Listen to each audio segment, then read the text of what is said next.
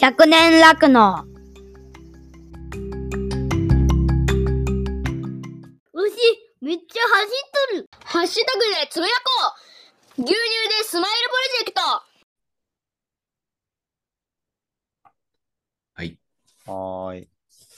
今日は、えっと、地域交流牧場全国連絡会クラブユースの会長をやってる富澤さんに来てもらいました。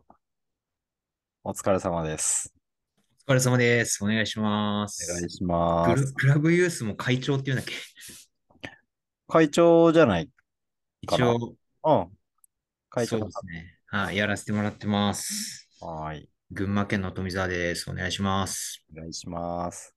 えっと、なんか今度、3月16日に、その、公牧連のクラブユース40歳以下の年代のサミットが東京で開かれるということで、うんうん。うん対面での開催が3年ぶりそうですね。ここのとこずっとオンラインってことでうん。やってたんで、対面は久しぶりですね。ですよね。なんかもう、だいぶ忘れましたけど。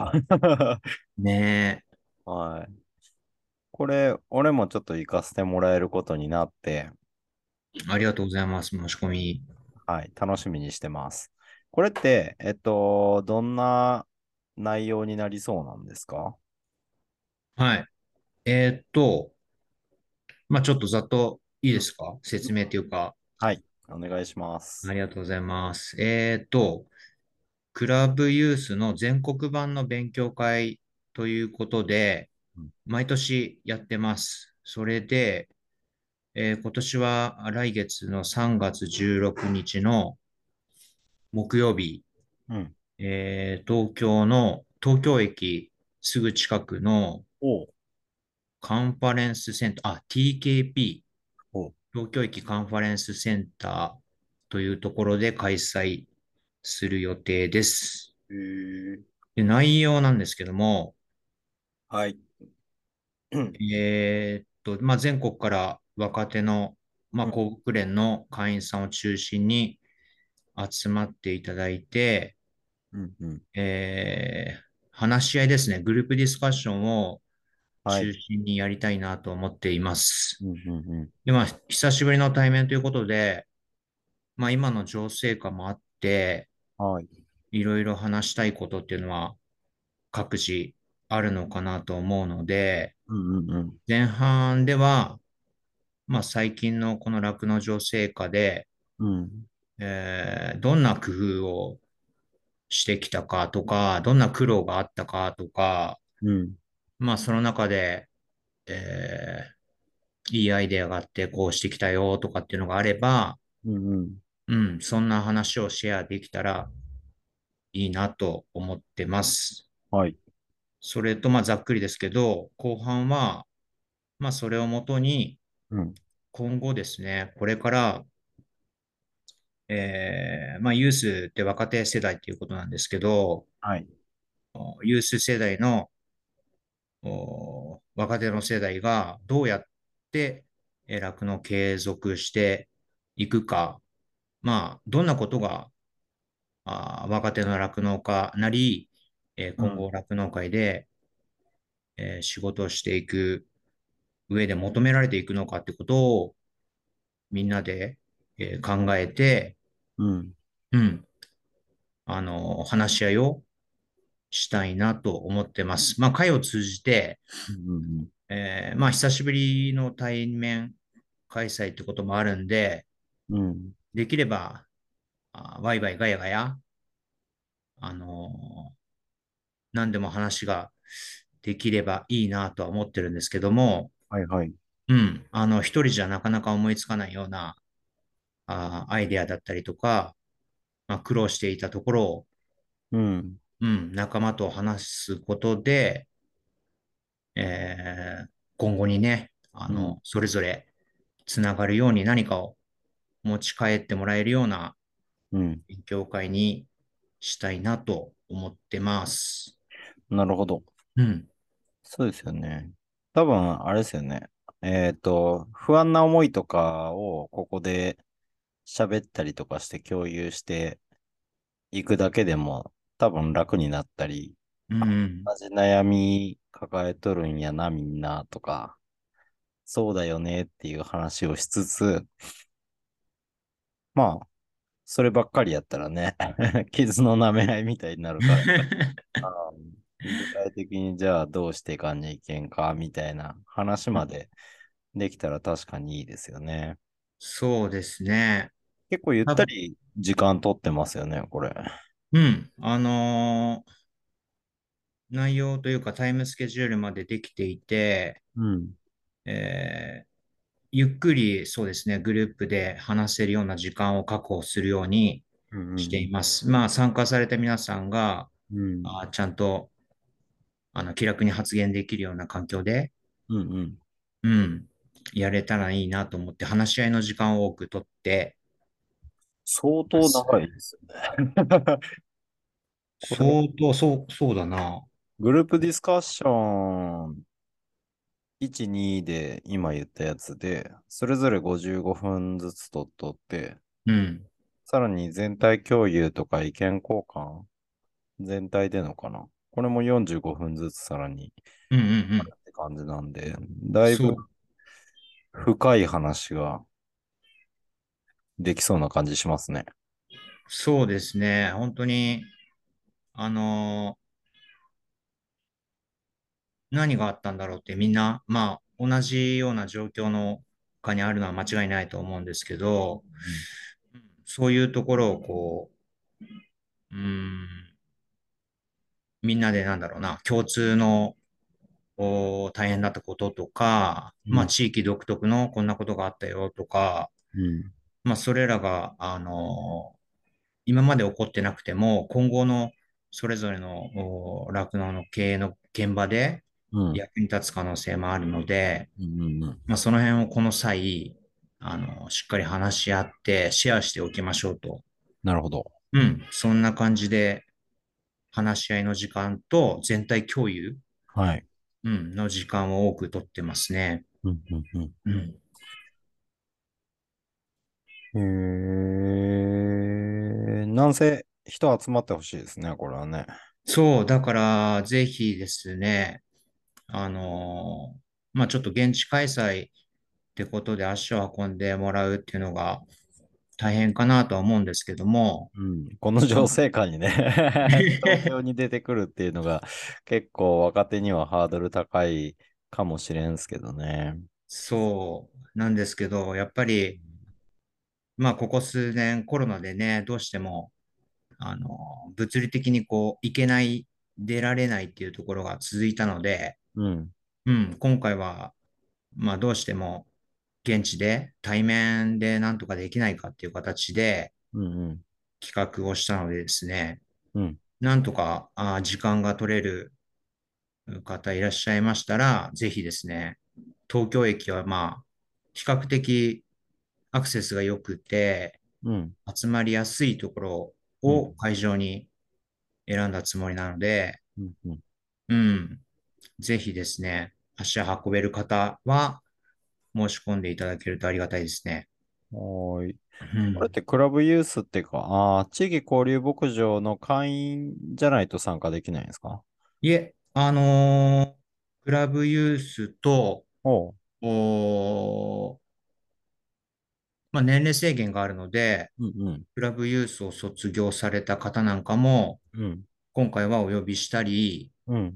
あのー開催概要はですね、うん。地域交流牧場全国連絡会のホームページを見てもらえると、うんうん。詳しいところはわかるんだけど、えー酪農関係者、はいはいはい。うん、とか、学生さんももちろんですけど、はい広くあの募ってますので、はいまあ、自分はちょっと該当しないかなとかうん。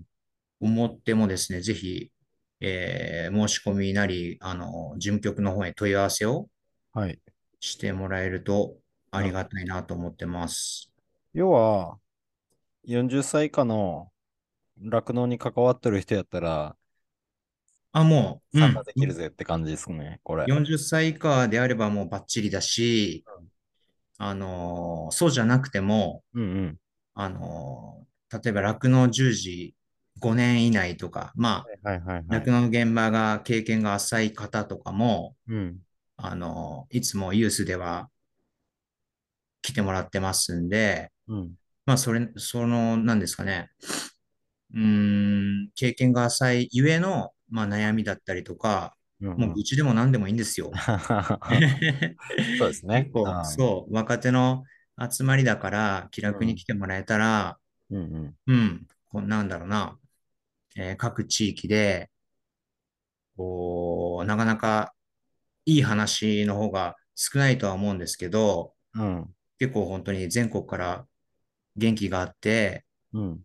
うん、いろいろこう明るい話題を持ってきてくれる方うん集まりますんで、うんぜひですね、参加してもらいたいですね。興味がある方は。うん。はい。ぜひね、なんか、飼料会社とか、ん獣医さんとか、ね、そういった関連の人たちでも若手であれば 混ざれる感じなんで、ウェルカムですウね。ェルカムですね、これはね。はい。うん、うん。申し込みが2月の28日、そうですね。一応そこまで。うん。締め切りは28日までとなってますんで、うん、はい。それまでに都合がつきそうだったら、うん。都ぜ合ひつけぜて、都合つけてで すね。あ あ、もう、はあの、来てもらえたら、い。あの、わかると思うんですけど、都合をつけてもらって、後悔しないような集まりに、はい。まあ、毎回そうなんですけどう、ん、はい。今回もなると思うので、はいぜひ都合をつけて、うん申し込んでください。お願いします。お願いしますし。かも、これなんか懇親会もあるんですかそうなんですよね。あの、いつもだと、えー宿泊、うんまあ、勉強会とうん、えーその後宿泊があって、次の日に、あのー集まった地域。の、そう、そうだった牧場のね、あの、見学とかをやるのが、うん、結構、こ通の例で地した域ね交流、そうなんですよ、通例でね、やってたんですけど、まあ、それは今回はなくて、あーうんうん。一応一日開催で、はい。えー勉強会と懇親会までうん。を予定してます。うん。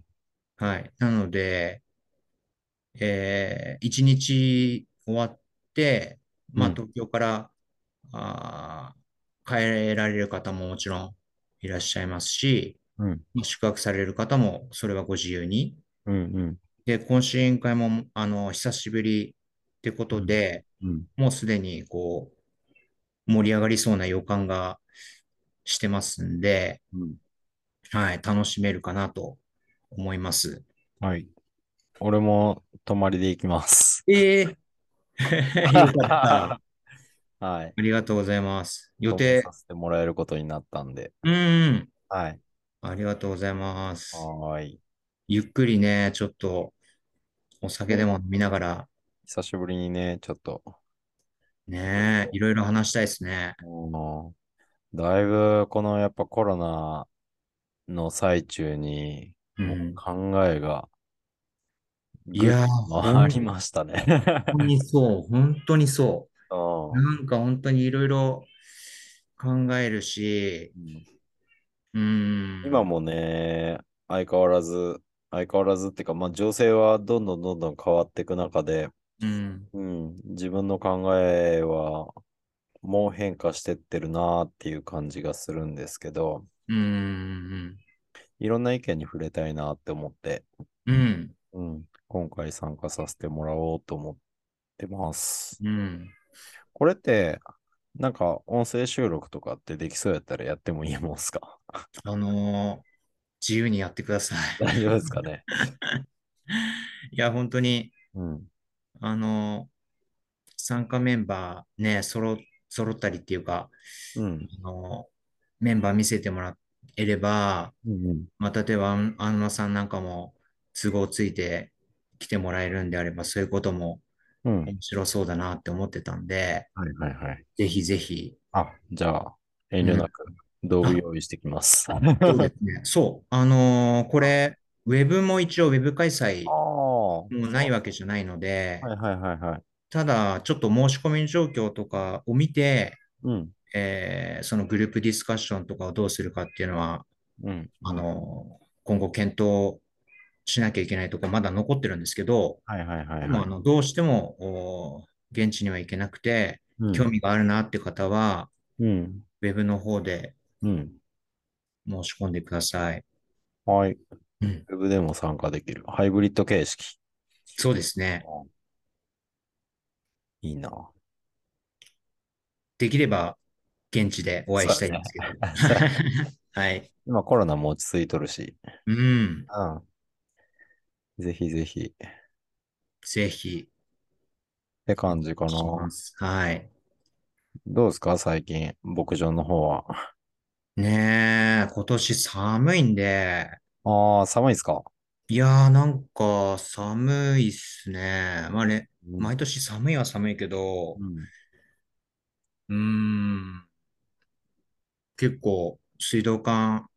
のおトラブルの関係とかね。やられたうん。いや、うちもね、はい。牛舎の中のウォーターカップって、うん。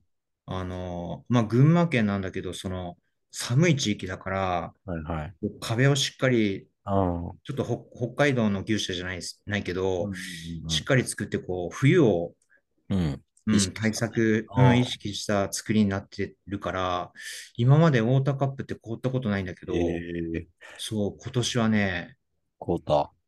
凍っえた。うーん。え逆にあの標高で凍ったことなかったのも驚きだっ たけど。ねえ、ちょっと、標高高いところだから風が吹くと、あうあ、ーん、寒くって、富山どうですか雪は。雪はね、今年高岡は落ち着いてるってか、そんな多くないかな。うーん。から、やりやすいし、気温自体もね、あの、何回かめちゃくちゃ寒くなったうん。時はあったけど、全体として見たらあったかい冬だったかなって思うっーん。た。ねえ、なんか、うん。関東と北陸って山隔てて、うん。距離は近いけど、全然やっぱ気候が違ったりね。うん真逆な印象はある。うん。そっちで雪降っとるとき、こっち晴れとったりね。うんうんうんそうそうそう。南から来たりとかね、北から来たりとかでだいぶ、 うん。うーん。いやー、結構ね、牛舎どうですか進行具合。牛舎ね、ちょっと遅れてるんですけど、うん。あのーすごいっすよ。 これ牛舎ですかってえ 言われてますけど、ー、 えすごい、もう、えっと、柱と屋根と、で、内装を今、どんどんやっていて、ー、うんうん。うん、っていう感じですね。えーもう内装の方と、あと外交工事に移ってきてますね。えー、じゃあ、もう、着実に。着実に使用開始まで、はい、うんもう、カウントダウンが始まってる感じですね。おーあーワクワクしてしょうがないじゃないですか、今。そうですね。うん。楽しみとドキドキと、今うん設備とかがどんどん入ってってるから、うん。うん、その図面上の寸法をだいぶ考え抜いてやったつもりやけど、実際にできてくると、おこれぐらいの幅になるんかとか、 うんうん、そんなんも今どんどん見えてきてるので、そういうのえー、すごいなうん、ドキドキもしながら、うんうん思ったより狭えなとか、うん。えー、そうなんだ。うん、そうか。いや、また見に行きたいな。10、ん ?10 月ちょっとうん寄らせてもらって。そうですねあ。の時はまだね。何もなかった、うね。ん。うんえー、もう少しだ、じゃあ。うん。全然、全然変わってますよ。うーん。うん。いや、またぜひ、時間作ってうん。遊び行きたいな。ぜひぜひ。ね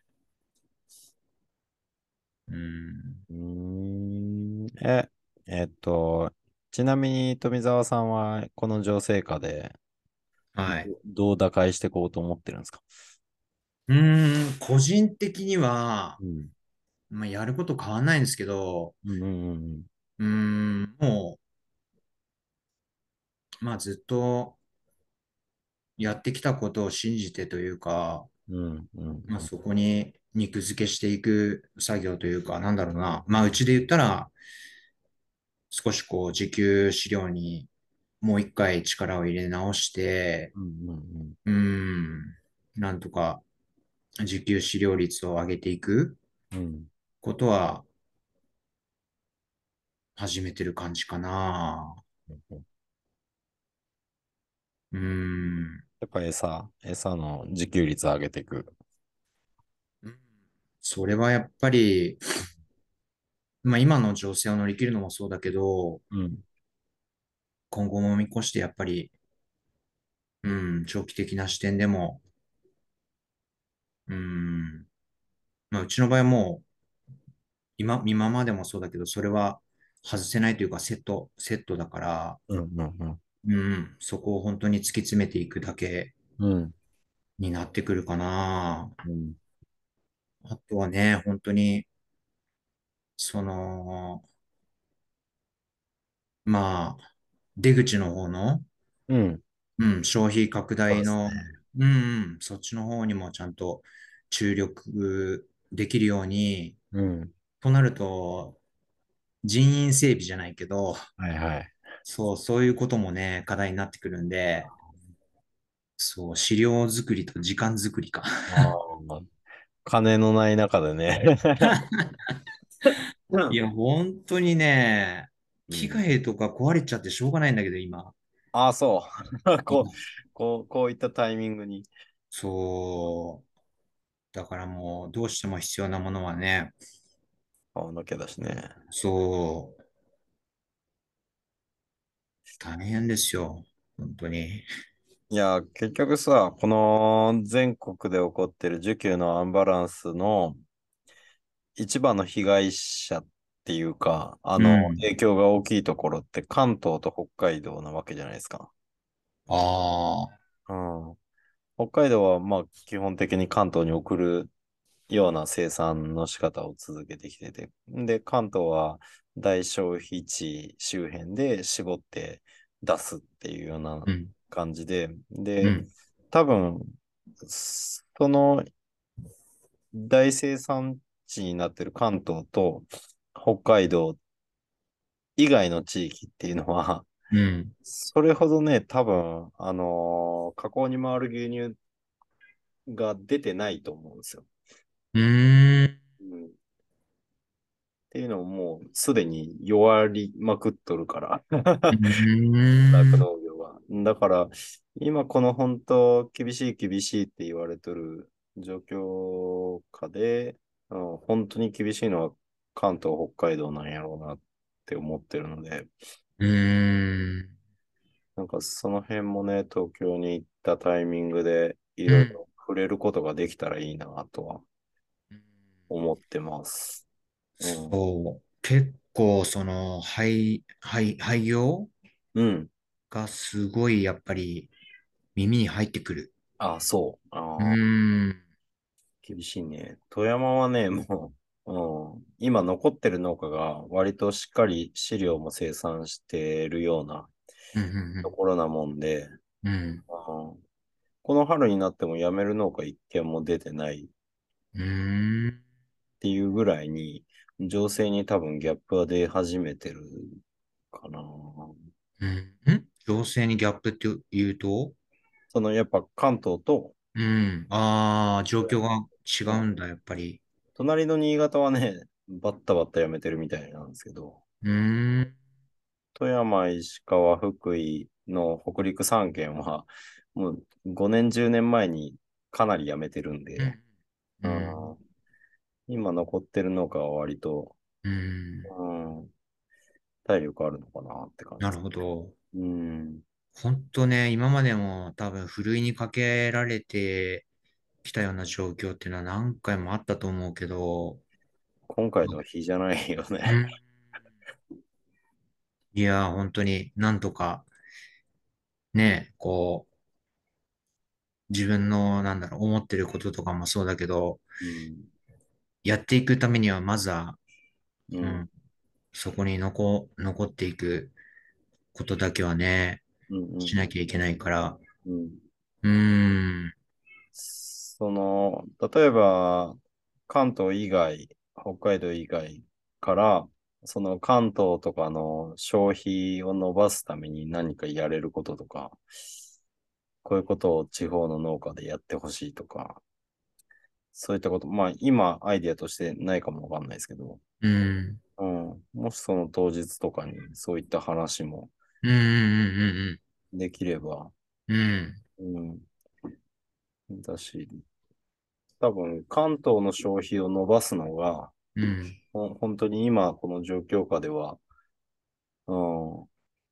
需給のバランスを消費から改善しようと思ったら、うんうん抑えるべき場所は東京やろうなっていうのは、うん、うん個人的には思ってるので、うん、うん、うん。確かにね、うん人口は多いし、うん、なんかこう、そうう、う、うまくね、その、ん。うん。牛、うーん、牧場なり牛乳、乳製品とかのそのみじ、短さっていうか、うん。うん、その辺にもつなげられるといいし、うん。なんか今一度こうなんだろう、単純に、うん。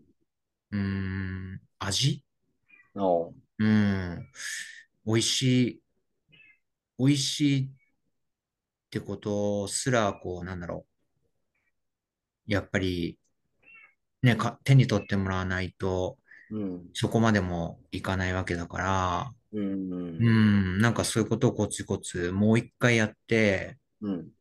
少しでもね、あの、消費してもらえるような、うんうん、活動なり、そういうことはやれたらいいなと思うけど、うんうんうん。なるほどですね。うん、うーんこの間、こっちで大学生と交流しうて、ん、うん、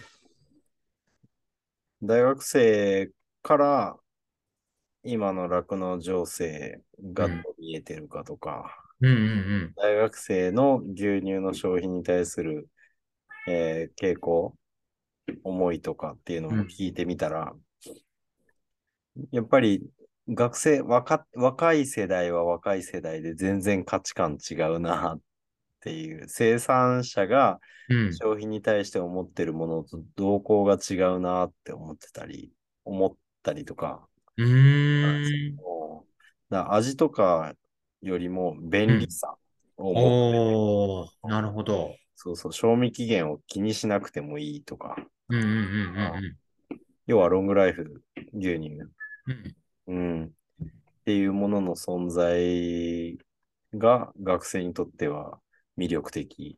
うん、うん、世代だね、でも本当に。うん、でもへー確かに一人暮らしとかでうん、 1リットルの牛乳パック買ってきて 飲み切れるかどうかが不安だから買わないっていうのが結構意見としてあったんですよ。でも、賞味期限気にしなくていいっていう牛乳があれば、 うん、その心配は一個消えるわけじゃないですか。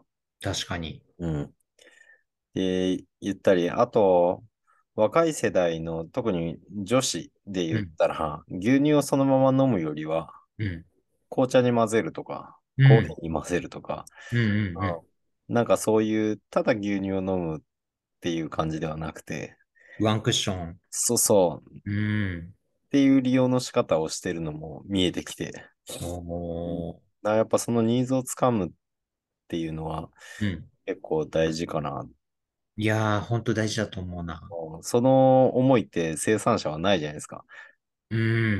美味しい、新鮮うん。で押そうとするけど、うんうんうん、 案外消費側はそうは見てなかったり。ああ、なるほどね。うんで、あとはその、結構酪農、特に公牧連とか酪農教育ファーム活動やってたら、子供に目線行きがちじゃないですか。うん。あでも、牛乳のその栄養価がいいとか、健康に対していいっていうことをうん酪農家は一方で言っていて、うん。本当にそこのニーズにはまるのって、今増えてる高齢者じゃないっていう、うん、アイディアも出て、うん。うん。だったら、その、確かに、えー消費量が現状多いのは子供たちかもしれん。学校給食もあるから。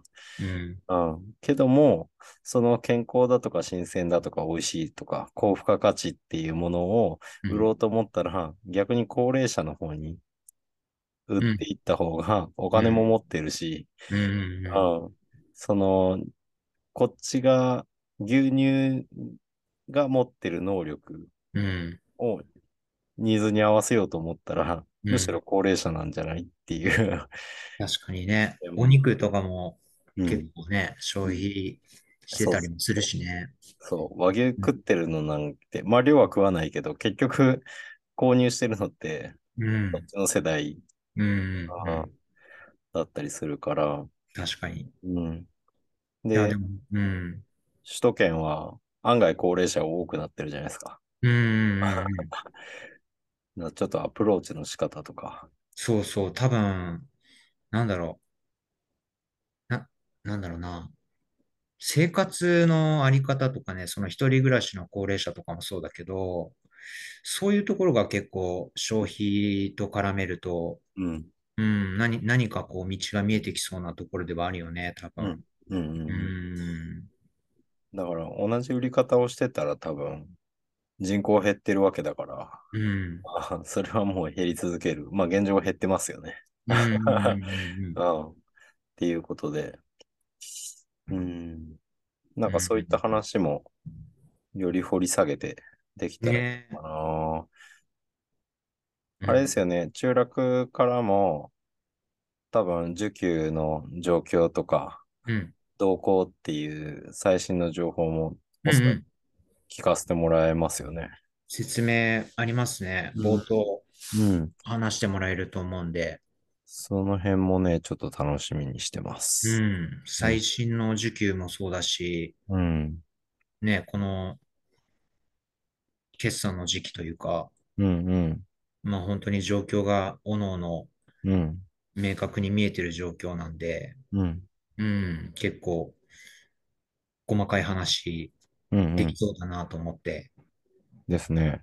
うん。これ、J ミルクの人とかも来ますうあ、今のところ、多分し資料というか、みん。見てもらってるとは思うんだけど、なかなか、あ、どうかな。来てほしいですよね。うん、えーぜひ来てもらいたいですね。関係団体の方、ノース行こんかな。ねえ、来てもらえたらねえ嬉、しいですけど盛。り上がるよね、多分ね。うん、なんか個人的にはやっぱ、うん、最終的にみんなで酪農の未来を、ん未来のためにどうしたらっていう話になっていくんじゃないかなって思ってて、うん、このその公牧連のユースの雰囲気だと。うん、うん、うん。うんそう、全国からね、やっぱり若手が集まれるっていうのも、うん。うん、いい機会だし、うん。いろいろやっぱり、その都度、あの、出るんですよね。なまあもう最新の酪農技術とかもそうなんだけど、まあそれぞれの地域で消費者の方とのつながりの中でっていうかね、うん、いろいろ活動してる方がやってくるんで、うん、今後のなんだろうな、酪農のあり方っていうかを考えていくには本当にまあ、他にもあるけど、もちろんこの、この回もいい機会にはなると思うんで、うん、そうですね。本当若手の経営者だけじゃなく、従業員とか、うん、うん。なんか、こんな難しい点まで話せんよって思ってるような人も、うん、うん。うん。来たらね、多分、変わりますよね。そうそう、なんかね、その、まあ、学す、結構なんだろうな、酪農家む向け、向けというか、うん。あの、酪農家なり酪農従事者の方に特にこう、来てもらいたいっていうようなアプローチの仕方を今回はしてるんだけど、まあうん学生さんに向けては、うん。あの、今、まあいろいろ聞いてるとは思うんだけど、うん。まあ、来た、来てもらえば、結うん構、その、リアルな真実っていうのは、あの話の中でうんよく分かってもらえるかなって。ううんん。情報を取りに行くぐらいなつもりで参加してもらってもいいかもしれないですうね。ん。うん。うん全然いいですね。うん。うん。男性多分人数がいた方が、そうそうそうどんな反応でも起こりうると思うから。いろいろ情報交換したいですね。うん。